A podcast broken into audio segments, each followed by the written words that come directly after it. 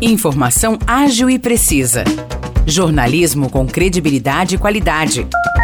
92 News. 92 News. O podcast do Jornal da 92.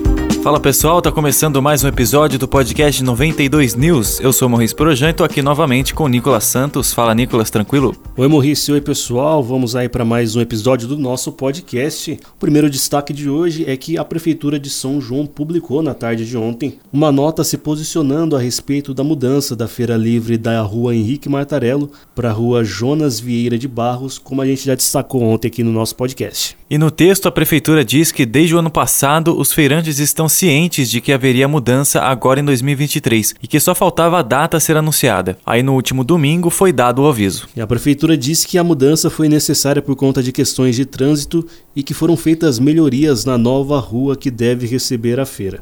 No entanto, os feirantes não quiseram montar as barracas no local. A gente continua falando de São João para destacar que a Prefeitura apresentou na última segunda-feira um projeto de lei que prevê o pagamento do piso nacional da enfermagem no município. Tem direito ao piso os enfermeiros, os técnicos em enfermagem, os auxiliares de enfermagem e as parteiras que atuam nas autarquias, fundações e consórcios públicos da saúde municipal. Os recursos para o pagamento do piso serão encaminhados pelo governo federal. Agora a proposta segue na Câmara Municipal para avaliação das comissões da Câmara e depois é encaminhada para votação dos vereadores. A Unify inaugurou na noite de ontem a Clínica de Práticas Jurídicas, que fica na rua Visconde do Rio Branco, próximo ao Cristo. O espaço vai ser usado por estudantes do curso de Direito para prestar serviços gratuitos para a população de São João da Boa Vista, na área civil e na área criminal. Os atendimentos serão de segunda a sexta-feira, do meio-dia até às 6 horas da tarde e devem ser agendados. Várias autoridades estiveram presentes na inauguração, inclusive juízes federais e estaduais.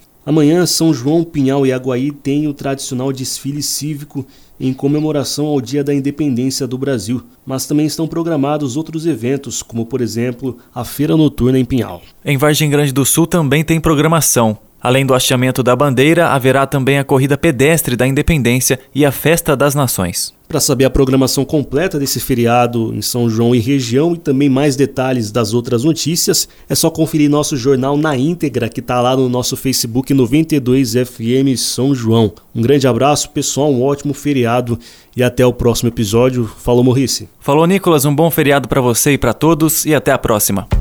Para mais notícias de São João da Boa Vista e região, acesse 92fm São João.com.br ou siga 92fm São João nas redes sociais. 92